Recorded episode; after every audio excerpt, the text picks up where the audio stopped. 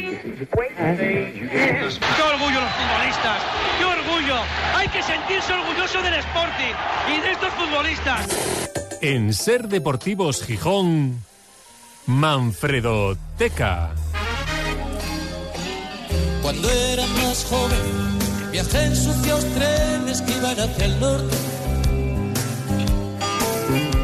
Y dormí con chicas que lo hacían con hombres por primera vez. Es desde luego el gran protagonista de esta semana y hoy en la Manfredoteca pues no podíamos hablar de otro nombre propio. Hola Manfredo, buenas tardes. Buenas tardes. Porque mañana mismo Juan L. presenta un libro titulado Mi Verdad, una autobiografía sobre su trayectoria deportiva y su vida personal.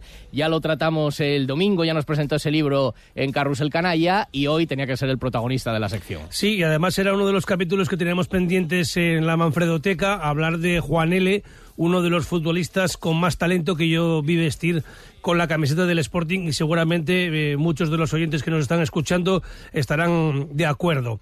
El- mañana se presenta ese libro del Pichón de Roces ah, y no se ha podido elegir mejor escenario, a las 8 de la tarde en el Bambara. O sea, Perfecto, el día de comadres, que es una noche muy animada. Perfecto, Gijón. yo le había dicho a Juan L que tenía que haberlo presentado a las 4 de la mañana, lo que hubiera sido ya para que hablen por algo. Bueno. si tienen algo que decir, que lo digan. Ya ¿no? lo vamos a meter de colaborador en la radio porque vuelve a visitar. Vamos a saludarle. ¿Qué tal, Juan? Juan L., muy buenas. buenas tardes, sí, Juan sí, Castaño Quirós, bienvenido de nuevo. Antes de nada, bueno, va a ser una entrevista esta un poco diferente, ya te Sí. lo avisamos porque te han hecho muchas. Esta va a ser un poco diferente. Pero antes, han pasado los años y en esta sección hay mucha gente que recuerda, pues eso, el fútbol que vivió, eh, tus historias, pero también hay oyentes jóvenes que dicen, ¿será verdad todo esto que cuentan y tal? Entonces vamos a situar primero, Manfredo, al personaje, eh, quién es Juan L., para quienes no, no los vi- lo vieron jugar, ¿de quién estamos hablando? Bueno, Juan L se crió en las calles del barrio de Roces. De niño le fichó el Sporting, luego se fue al Beriña y en juveniles volvió al Sporting. Un caso similar a Luis Enrique y Abelardo, que tuvieron que salir de mareo para volver y luego triunfar en el Sporting. Y todos ellos, además, coincidieron en la Escuela de Fútbol Rojiblanca. Juan L, como decía, fue uno de los futbolistas que vi con más talento vestir la camiseta del Sporting. Desde luego. Más que un futbolista, un jugador. Porque así entendía el pichón el fútbol. Jugar, driblar, engañar. El fútbol de la calle. En definitiva, divertirse y hacer divertirse a los demás. Por buscar una similitud para los más jóvenes que no lo vieran jugar, pues eh, podría ser un Diego Castro, que siempre encaraba, que siempre buscaba el uno contra uno. Ahora un Hassan, que también, eh, aunque son distintos. Sí, porque- menos velocidad, pero más menos calidad, ¿no? Más calidad y Juan L se desenvolvía en espacios más cortos. Y si apuntamos un poco más alto, pues en un Neymar sportinguista y más atrás, para los más antiguos, un Garrincha, ¿no? Un- un- ese tipo de futbolista que cuando recibe la pelota ni él mismo sabe lo que va a hacer. ¿Te parecen bien las referencias que da Manfredo, Juan? Perfecta, sí. Sí, ¿no? Te Lo- identificas. Lo, lo clavó y eso sí. Yo diría que Juan L es un brasileño que nació en Roces. Por tu concepto de, de la vida, ¿no? De, y del balón, tanto dentro como fuera del campo. La diversión, la improvisación, ese carácter un poco indomable. Sí, sí, porque bueno, yo me crié en la calle con mis amigos, eh, estábamos todo el día jugando a fútbol, luego iba dos días a la semana a entrenar con, con el Beriña o con el Roces y, la verdad que, bueno, pues eh, ahí coges picardía, eh, coges regate y coges muchas cosas, ¿no? En la calle, ¿no? Y ahora, bueno, por desgracia y eso, pues no, esto no se hace ahora en, en la calle, los niños no juegan al fútbol en la calle y, y bueno, pierde un poco de magia, ¿no? El, el fútbol. En ese sentido, eh, Juan, tú eh, tenías también ese, ese carácter tuyo que era tan personal que daba la impresión de que te costaba lo mismo jugar en la calle en Roces que en el Molinón en el Bernabéu. Para ti significaba lo mismo. Sí, sí, sí, sí. Yo, yo la verdad que cuando era un crío y eso, yo no pensaba que iba a ser jugador ni nada. Eh, lo pensé cuando tenía 18 años en el Sporting Atlético, cuando, cuando empecé a jugar allí con García Cuervo y eso. Y la verdad que, que bueno, eh, enseguida y eso me di cuenta de que, de que, de que eso era un trabajo, el fútbol, y tenía que cambiar algunas cosas eh, de mi personalidad. Jugaste 12 temporadas en primera división con el Sporting, el Tenerife y el Zaragoza. Fuiste integrante de la generación de los yogurines del último Sporting que jugó la Copa de, de la UEFA. Participaste con uno de los mejores equipos de la historia del Tenerife que disputó competición europea y dos Copas del Rey con el Zaragoza, además de ganar, eh, de ser internacional absoluto. Echando la vista atrás, podrán reprochar, oye, no llegaste a un grande, pero es que estuviste a un máximo nivel. ¿eh? Que estuve en, grandes equipos, no estuve en un, en un Barça ni en un Madrid o un Atleti de Madrid, pero estuve en, en buenos equipos que, que la verdad que tenían muy buenas aficiones y, y bueno, pues, pues estuve muy contento de mi trayectoria y creo que, que hice grandes partidos en Tenerife, en Zaragoza, en el Sporting y eso, conseguí dos títulos en Zaragoza, en Tenerife llega a semifinales de UEFA, eh, con el Sporting jugué UEFA, la verdad que la carrera que, que hice pues pues la verdad que está bastante bien. Desde luego, es una gran carrera y en primera división y consiguiendo títulos. Eh, de todo esto, de la parte deportiva y de tu vida personal, pues hablas en ese libro que evidentemente no queremos reventar el libro, todo eso lo dice. Quien quiera leer mi verdad sobre esto, sobre lo otro, sobre toda la historia, que lea el libro. Pero vamos a ir a la idea del libro. O sea, ¿cómo se te ocurre decir, quiero escribir todo esto y reflejarlo en, en papel? Sí, pues ya hace años y eso que lo venía pensando, ¿no? Lo de escribir el libro y eso. Eh, se dio ahora la oportunidad con, con mi amigo Chumi, Que está aquí, hola Chumi. Hola, hola. Su representante. mi representante y eso. Y la verdad que, que, que sí, ¿no? Que, que hacía cuatro años que ya lo había pensado y bueno, pues este año Chumi y yo nos pusimos a ello, eh, dando paseos por, por la playa de, de San Lorenzo y, y cuando, cuando íbamos a tomar algo al faro, la verdad que, que bueno, pues pues era yo creo que era el momento, ¿no? Era el momento, tengo 52 años y, y la verdad que, que estoy muy contento de que haya salido este libro y, y espero que tenga que, que se venda mucho, ¿no? Chumi. Bueno, detrás de nosotros también hay un, con nuestros escritos, hay un equipo de colaboración detrás que es Natalia Calvo, eh, Alejandra Rubio, maquetadora, y la imprenta Cuares, que es de, de Jaén, no lo teníamos más cerca. Que le han dado forma a todo- eh, a es. todo lo que vosotros habíais nosotros puesto somos, ahí. Somos noveles, no premios. que lo No, de literatura, pero... Sí, sí. Ya veremos, ya veremos. ¿eh? Bueno, em, esta sección, cuando iniciamos eh, un tema, va creciendo, ¿no? Y, y a veces digo, yo digo, voy a hacer una cosa que va a durar un miércoles. Y luego dura tres o cuatro miércoles. En el caso de Juan L. ya tenía claro que tienen que ser varios capítulos. Si da para ¿no? un libro, pues da para varios Por capítulos, es. claro. Como no habéis querido desvelar nada de lo que genera morbo, porque con Juan L. ya lo hablamos fuera de antena. Ten en cuenta que no te están llamando de toda España por tu carrera como futbolista, sino que te están llamando por la depresión, que si el lío con Clemente, el trastorno bipolar, las peleas en un bar, eh, problemas con tu mujer, que si cuando el intento de suicidio, el paso por la cárcel. Eso lo tenéis claro. Que Sí, cuando lo eso. Juan, Sí, sí, sí, tú sí. sabes que sacas el libro y claro, pues evidentemente te van a venir las preguntas de todo. Tú aceptaste eso, ¿no? Dices, pues sé que también todo el mundo me va a preguntar por los capítulos bonitos, pero también por los feos, ¿no? Sí, sí, eso lo tengo clarísimo y eso, para eso lo escribimos en el libro tanto Chumi como yo. Y, bueno, pues hay que aceptarlo, hay que vivir con ello y, y bueno, pues contarlo con total nat- naturalidad. Hemos hablado de varios futbolistas del Sporting que decíamos tienen una vida de película. Vete pensando qué actor podría interpretarte, porque nunca se sabe que esto se pueda llevar a la gran pantalla. Si, si es un bestseller siempre libro- dice Adrien Brody, porque No, le pega para todos no, los... para no, todo. Adrien Brody eh, lo dije de Ramón Herrera. Pero te pega para todos. También siempre, hizo sí, sí, Manolete sí. también, pero podría pegar. No, Juan L no, no me pega más. El bola, a lo mejor. Hay que pensarlo. El bola, pero claro, tiene que ser hace 20 años. Sí, no, sí. tiene que ser un chico joven y muy, muy delgado. Muy- un chico joven muy delgado. Aladín, ¿eh? Aladín, Walt Disney y Aladín. Y, y- y con, y con- y con cara de tío de barrio. Hay que buscar, hay que, hay que hacer un casting no con actores ya consagrados. Tendría que ser joven, un joven talento. La parte de futbolista, Por eso claro, digo, un Juan Diego Boto ya no te vale. eso, el bola hace 20 años, no ahora. sí, ¿no? no, no, ahora no. Eh, Bueno, entonces el miércoles de la semana que viene hablaremos de temas Manu. Ríos, Manu Ríos. No lo conozco. Chaval de élite, sí, sí. No sé, mira. Para la parte tampoco veo el venidor Más Fest, joven que ahora, más joven que ahora. Entonces, bueno, Bueno, buscaremos. pero lo- de aquí a la semana que viene Lo buscamos a dicho, uno. en este primer capítulo te has currado una entrevista diferente. Sí, hemos ido un poquitín más el tema futbolístico. Porque como quiero además ver el libro y lo tenían en secreto, todo lo que cuenta ahí, bueno, pues de aquí a la semana que viene ya entraremos en ese segundo capítulo. Pero además yo creo que lo más importante para nosotros, y más en esta sección, en la vida de Juan L. es lo que hizo como futbolista, ¿no?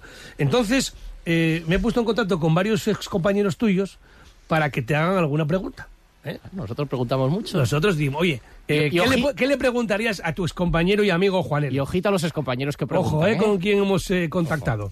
Nos vamos hasta Estados Unidos porque está en un congreso de la FIFA en Boston el actual doctor de la selección española del Atlético de Madrid, Óscar Luis Celada. Soy Óscar Luis Celada.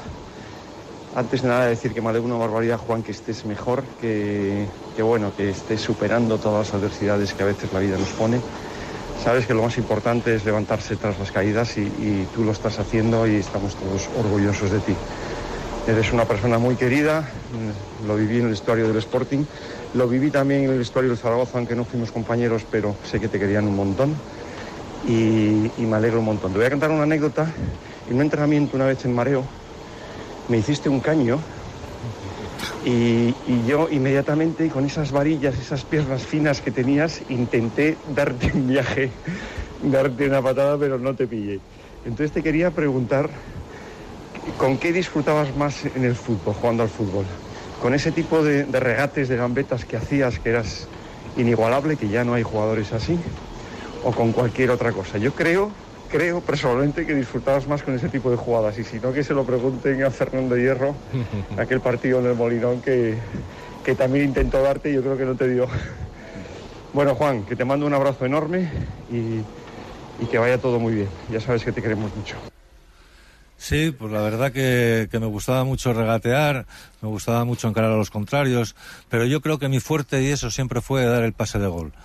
Eso es eh, mi fuerte eh, lo que hice toda la vida. Bueno, también metí algún goluco y tal, pero pero pero me gustaba me gustaba me gustaba más dar pase de gol y eso. Y nada, agradecerle a Oscar que lo quiero un montón y eso coincidí con él aquí en el Sporting. Eh, lo seguí siempre en, cuando fue para Zaragoza, Las Palmas, tal, que es un gran tío. Y se te recuerda mucho alguna anécdota del Mundial del 94, el lío con Clemente en Estados Unidos, que no te puso ni un minuto, pero el Pitu Abelardo, ¿te recuerda otra anécdota de ese Mundial? Me preguntáis por qué tenía que sacar fotos cuando jugábamos en el Mundial contra Alemania, contra Italia, por ejemplo contra Italia, cuartos de final, sacando una foto al pichón con Zola, con Roberto Bayo, porque eran sus ídolos, imagínate. Nosotros, jugadores de la selección española, y yo sacando una foto al pichón con jugadores de la selección italiana. Vale, venga, un abrazo. Pero bueno, pichón, tú como un aficionado más, ¿no? Sí. ¿Tú también bueno, vais a jugar? Y no contó lo que entré en el vestuario y eso, porque, porque la verdad que, que le, antes del partido ya había hablado con Bayo para que me diera la camiseta y entré en el vestuario de la selección italiana a por esa camiseta porque la Que verdad te lo había que era- prometido. Me lo había prometido y así fue, me la dio, me la dio y me marché con mi camiseta de Roberto Bayo que era Camiseta y pantalón, te dio. Camiseta y pantalón, sí. sí. ¿Ves? Pero, ve- ¿Ves? Pero eso ahora, en en el momento dirían los compañeros, hombre, Claro. ¿dónde va? Pero eso ahora lo tienes, claro, eso lo- ya lo tienes. Y además me dijiste, y pues ahora me ellos- lo das. ellos ese Claro. recuerdo no lo tienen. Bueno, otro es compañero que seguro que quieres mucho. Luis Sierra te saluda desde Palencia. si él era consciente de, de la responsabilidad que él tenía en el ataque del equipo y de si esa responsabilidad le motivaba, le ilusionaba para hacerlo tan bien como lo hacía. Juan, que tengas eh, mucha suerte en la promoción y en la venta de tu libro. Enhorabuena por todo ello y un abrazo. Sí, Luis Sierra, la verdad que otro gran tipo y eso, aunque bueno, los entrenamientos no nos llevamos muy bien. Te daba, te daba da- maza, ¿no? Daba, daba cera, daba cera a tope y eso. Y bueno, pues la verdad que, que sí, que, que me gustaba esa re- responsabilidad, tomarla, sobre todo, la verdad que aquí en el Sporting y eso, delante de mi familia y delante de mis amigos, me, me crecía mucho y, y bueno, pues la verdad que fueron momentos inolvidables. Y dejamos para el final eh, una de las anécdotas, yo creo, más geniales, que fue con motivo de un viaje a Cádiz con Ver Yacos de entrenador del Sporting. ¿Te acuerdas ya con lo que te estoy diciendo, no? Sí, sí, sí. 19 de diciembre de 1992, hace poco más de 31 años. Hablan Tati y Javi Castaño. Me pasó en mi vida que estuviéramos esperando eh, eh, a un jugador para, una, para un desplazamiento a un partido y, y que el, el bus se marche sin él. A mí no me pasó en mi vida en todos los años que, que, que, que- tuve el fútbol. Solamente tengo una curiosidad y era y es saber exactamente es lo que te pasaba por la cabeza cuando ibas en el taxi a nosotros. Bueno, amigo, venga, un abrazo muy fuerte y te deseo toda la felicidad y toda la paz del mundo. ¿Cuál fue el viaje con el equipo que más perjuicios económicos tuvo para tu bolsillo. ¿Cuánto te costó aquel viaje? Eh, 50.000 pesetas y eso. Cogí un taxi en Mareo, 300 euros de, la, epo- de hace eh, 30 años. 300 euros, además los pagué yo, eh, no los pagó el Sporting. Los pagué yo de mi bolsillo y eso, yo fui a Mareo y... ¿Por qué llegaste tarde? ¿Te dormiste? Sí, estaba con, con mi novia en, en un hotel durmiendo y Ah, eso. y- justificado. Y, me, me- la verdad que es la única vez que me dormí en, un- en una concentración o para hacer un viaje y eso. Es la, la primera, la, la primera y la última vez que me dormí. Pero ese día y eso me dormí, estuve media hora. Estaba cansadín. ¿eh? Llegué, Sí, normal. llegué, llegué media hora tarde y la verdad que, que, bueno, no fue nada agradable, ¿no? No fue nada agradable porque estar todo el mundo esperando por ti no, no es normal. Oye, me decía Tati que con el taxi alcanzaste el autobús en Benavente, pero que dijo Jacobs, no, que siga hasta Madrid, ¿no? Se confirma eso, es verdad. Sí, sí, yo con, con el taxi iba más rápido que el, que el, El el bus, autobús claro. y eso, y, y bueno, llegué antes a... Podías haber ahorrado 25.000 pesetas, Iban, pero... pa- dice, iban para Cádiz. ¿Y por qué iban por ahí? Pues porque no estaba la autovía de La Plata y había que ir a Madrid en autobús, luego un avión a Sevilla y luego continuar en autobús a Cádiz. ¿Y Bueno, ¿Cómo te pusiste en contacto con ellos? ¿Con quién? Con, con el autobús. Con, con el autobús y eso, por el, el mareo. Por, por Ah, vale. dirección de Nieto que... Ah, sí. que- que- Ah, que sí, que estaba en contacto con ellos. en Sí, algo- eh, no había móviles, pero de alguna Sí, manera se pondrían, que no se pondrían móviles, en, co- claro. en contacto. Además, bueno, cuando alcanzó el autobús pitando.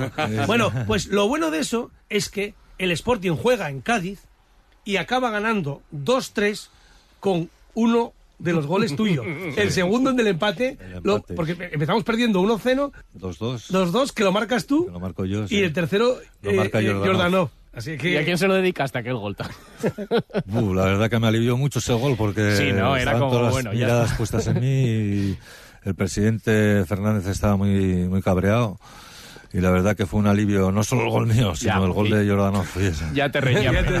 Bueno, pero para que veas, ¿eh? llegó tarde, pero marcó un gol clave eh, en, en- en Cádiz que le dio la victoria al Sporting. Y tenemos que terminar eh, el capítulo de hoy hablando de lo que antes subrayaba, eh, creo que fue Oscar, ¿no? Del, del partido famoso contra el Real Madrid en el que toreas a, a- Fernando Hierro. Fue el 28 de noviembre de 1993 y gana el Sporting 2-1 se adelanta en el Molinón Prosineski de falta, remontan Oscar después de una jugada de Juan L y termina Juan L marcando el tercero de penalti. No se escucha muy bien el, tu gol de penalti, pero el otro sí. La barrera situada a la distancia correcta. 25 metros sobre la puerta de Emilio. Y Prosineski y Fernando Hierro cerca del balón. Ahí va el croata, el disparo. ¡Gol de Prosineski! Golazo de Prosineski. Hacía tiempo que no se le veía lanzar una falta de esa manera. Busca la línea de fondo. Está cerrado ya por Fernando Hierro y Lacha. El recorte de Panele, uno más. Ahora busca el centro. Buen posibilidad de remate para Estañez. Puede llegar el empate. Llegó el empate. El balón quedó suelto y Oscar lo machacó a la puerta. La primera, vez, la primera vez que Stanek está en el punto de penalti, jugando como delantero centro, en vez de marcar a Miquel Lassa, recibe un centro de Juan L y deja el gol en las botas de un compañero. Es la primera vez que ha disputado un centro porque está marcando Miquel Lassa durante todo, todo el partido. El dribbling, el centro de Juan L, bastante bien. Y el gol de Oscar. Juan N va a iniciar la carrera. Andújar Oliver señala. Y el gol de Juan N. Con mucha tranquilidad, Juan Bueno, ahí está, te acordarás, ¿no, Juan? Te emocionas y todo, ¿eh? Me emociona, sí, la verdad que... La piel de gallina. La piel de gallina, la verdad, y eso. Bueno, y, y terminamos con tu gran hit, que igual que Rafael tiene que cantar Mi Gran Noche en todos sus conciertos, te recuerdan cuando en el Molinón, en ese mismo partido, con el 2-1 en el marcador, aguantas tú el balón en el centro del campo Hmm. y toreas a Fernando Hierro después de una patada descomunal que te lanza Luis Enrique. ¿Eh? ¿Eh? Te, te dieron a maza ahí. Mira cómo fue. Y lo que descuente, ha sacado Michel, el balón se queda de nuevo corto. Pegado a la pelota a su pie como si tuviera pegamento. Tiene mucho talento, ¿eh? Corre por la banda Sabou, no se ha dado cuenta Juan L, intenta irse entre dos, continúa Juan L, recibe la falta de Luis Enrique, sigue Juan L, Juan L, ahora la entrada de hierro y la cartulina. Pero pareciéndolo, ¿no? Pero pareciéndolo. Entonces Fernando ayer habrá pensado, bueno, madre mía, vamos, íbamos ganando uno, pero ya va 2-1. Eso es el primer, primer tarjeta que puede dar. Ya, hace el caño a, a, a Fernando Hierro, ese que es un ese se va a enterar. La verdad es que tiene una habilidad. Tiene una habilidad enorme y ahí fue cuando Iván Ah, Zamorano te dice algo, ¿no? Sí, sí, que me cogió del pelo y me dijo, nene, ¿qué, qué haces y eso que somos el Madrid y tal? Y luego está, lo recordaremos en el próximo capítulo, aquel gol en el derby en San Mateo. Que viene muy bien para levantar la moral hoy. Claro, Sí. eh, lo, lo que darías por jugar el derby del sábado, ¿eh? Buh, lo haría todo, ¿no? La verdad que un derby es un partido especial, es como una final de copa o cuando te estás jugando la liga, pero, pero bueno, la verdad que daría todo por, por estar en el césped y, y disfrutar de, del balón, de los aficionados y de todo, ¿no? Oye, siguiendo como sigues al Sporting, qué importante en este momento ganar ese partido el sábado para el equipo. Importantísimo, ¿no? La verdad que, que tenemos dos partidos ahora en casa, contra el Oviedo y contra el Valladolid, y la verdad que es muy importante, ¿no? Ganar al Oviedo, eso da un plus a la afición y a los jugadores. Bueno, pues es Juan L., todo un símbolo del sportinguismo. Mañana la presentación del libro, a las 8 que en el ganas hay de Bambara. leerlo. Habrá tertulia después, Claro. de comadres. Y la semana que viene hablamos ya un poco de tu tema personal, de tus historias, y buscamos un actor incluso para presentarte en el cine. hay y hay que buscar otro para Chumi. claro, tiene que hacer- alguien tiene que hacer de Chumi. Venga, pues abrimos el casting. Gracias, Juan Chumi, por la visita. Y Muchas mañana nos vemos en la presentación de. Mi Verdad. Gracias, Manfredo. luego. Hasta luego. Muchas gracias, hasta luego.